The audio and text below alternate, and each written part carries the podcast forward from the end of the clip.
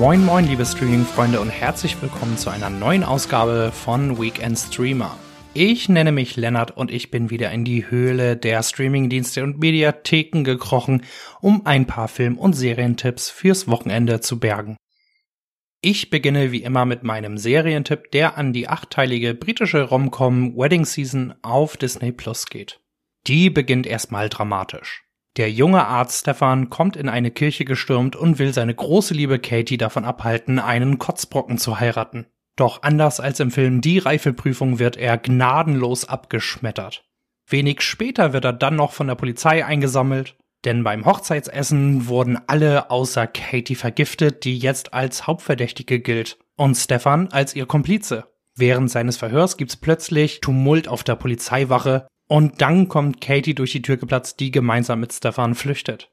Das klingt zwar wie ein massiver Spoiler, aber das war nur eine kurze Beschreibung der ersten Episode.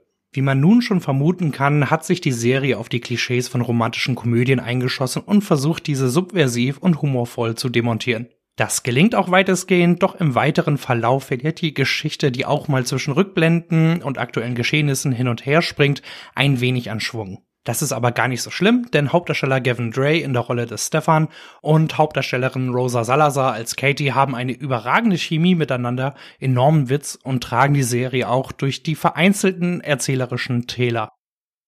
Ansonsten habe ich noch drei Serienneuheiten, die ich euch kurz und knapp mitgeben möchte. Bei Netflix ist nun die fünfte Staffel des Karate Kid Spin-offs Cobra Kai eingetrudelt. Sky Wow haben den achteiligen britischen Sci-Fi-Thriller The Lazarus Project veröffentlicht. Und bei Starsplay könnt ihr euch ab Sonntag die erste Folge des Historiendramas The Serpent Queen anschauen. Und hiermit machen wir weiter mit meinem Filmtipp.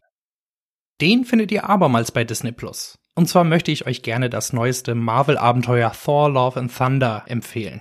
Darin macht Chris Hemsworth in der Rolle des Donnergotts gerade eine Art Midlife-Krise durch doch plötzlich kommt mit dem rachsüchtigen Götterschlechter Gore, gespielt von Verwandlungskünstler Christian Bale, ein neuer Widersacher auf den Plan. Um den Bösewicht zu besiegen, benötigt Thor aber Hilfe und reist dafür nach New Asgard, um Valkyrie, gespielt von Tessa Thompson, zu rekrutieren.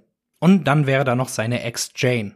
Die wird wieder von Natalie Portman in ihrem MCU-Comeback verkörpert, schwingt nun selbst Thors Hammer Mjölnir und will ihm zur Seite stehen. Ich gebe zu, im Moment bin ich ein bisschen Marvel satt, aber Thor Love and Thunder macht einfach eine Menge Spaß. Nachdem Taika Waititi den Donnergott 2017 vom Biedermann zur knallbunten und lustigen Figur umfrisierte, hat der Neuseeländer nun mit dem vierten Thor-Solo nachgelegt.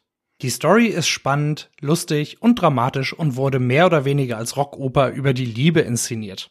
Wie gesagt, wieder mal ein Riesenspaß, der genau die richtige Mischung aus Humor und Ernst findet.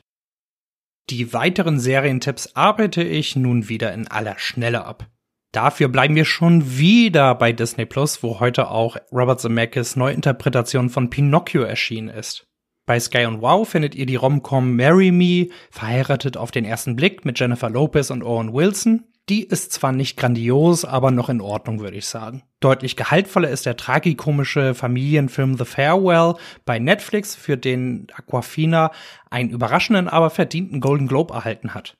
Bei Amazon Prime Video ist nun der neue Liam Neeson Thriller Blacklight abrufbar. Keine Ahnung, ob der gut oder schlecht ist. Und in der ARD-Mediathek ist der Werner Herzog-Klassiker Herz aus Glas erschienen.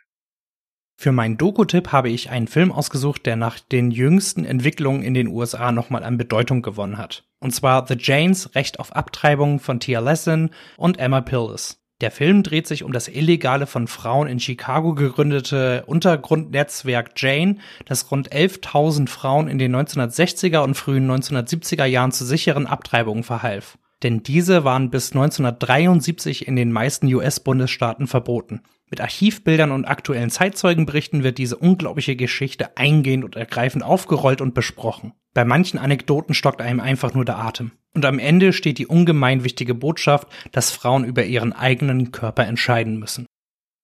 Und zum Abschluss muss ich wieder meinen Rohrkrepierer der Woche abmahnen. Diesmal nehme ich mir den Action-Thriller Hard Night Falling zur Brust. Darin spielt Dolph Lundgren einen Interpol-Agenten, der fiese Gangster abmurksen muss, die gerade eine Gala stürmen. Und um es kurz zu machen, der Film ist Sondermüll.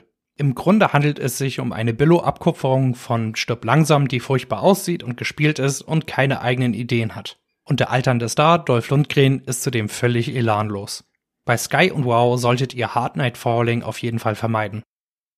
Das war es auch schon für diese Woche. Wie immer hoffe ich, dass euch meine Empfehlungen bei der Zusammenstellung eures Wochenendprogramms behilflich sind. Ansonsten wünsche ich euch ein paar entspannte Tage vor der Glotze. Bis nächste Woche.